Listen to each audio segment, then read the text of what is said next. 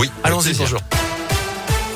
Et à la une, l'envolée des prix des carburants. On attend de connaître les aides qui doivent être annoncées d'ici la fin de la semaine par le gouvernement entre chèque carburant ou encore baisse des taxes. Les candidats à l'élection présidentielle en profitent en tout cas pour faire leurs propositions. Jean-Luc Mélenchon, candidat à la France Insoumise à la présidentielle, voudrait notamment bloquer les prix.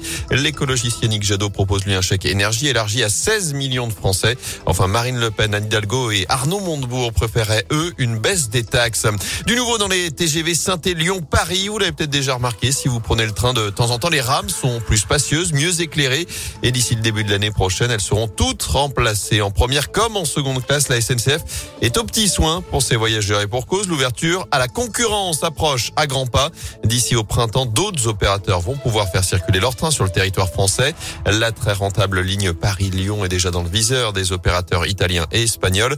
Alors pour faire la différence, la SNCF améliore son service, en particulier pour sa clientèle business qui représente un tiers des voyageurs. Jean Rouge est le directeur des TGV sur le quart sud-est. Il y a plus de places, il y a 10% de places en plus. En particulier grâce au réaménagement, il y a moins de places 4x4. Euh, le siège en première classe est complètement refait avec une grande table, une petite tablette additionnelle, un miroir de courtoisie pour réajuster la cravate ou euh, un petit coup de rouge à lèvres. Également des liseuses individuelles et surtout euh, des ports USB pour chacune des places. Donc toute l'ambiance est refaite, le confort est amélioré. Ça fait plusieurs années qu'on se prépare à l'ouverture du marché, évidemment, c'est clair. Et depuis plusieurs années sur Paris-Lyon, nous innovons et nous attirons de nouveaux voyageurs. Même si dans ces temps de crise sanitaire, évidemment, nos repères sont un peu bousculés, mais on sent qu'on va dans le bon sens. Et une offre business première a également été lancée cette semaine. Vous retrouvez plus d'infos à ce sujet sur radioscoop.com.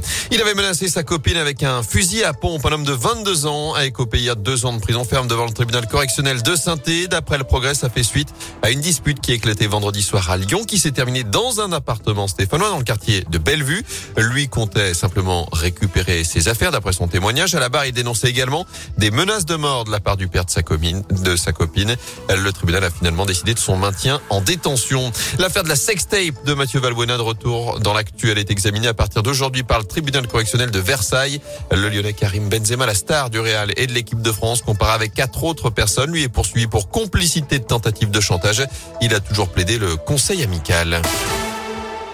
Du foot avec la victoire du PSG en Ligue des Champions. Paris qui a battu Leipzig 3 buts à 2 hier soir au Parc des Princes avec un but de Kylian Mbappé, un doublé de Lionel Messi. Ce soir, Lille reçoit le FC Séville à 21h. En basket, ça passe pour la chorale. Les Rouennais sont allés s'imposer dans la douleur. Hier soir, victoire d'un petit point sur le parquet d'Aix-Maurienne pour les 32e de finale de la Coupe de France. Déception en revanche pour Saint-Chamond battu sur le parquet de Mulhouse. Fin de l'aventure également pour Andrézieux tombé avec les honneurs à Fausse-Provence, équipe de l'élite qui évolue donc deux niveaux au-dessus.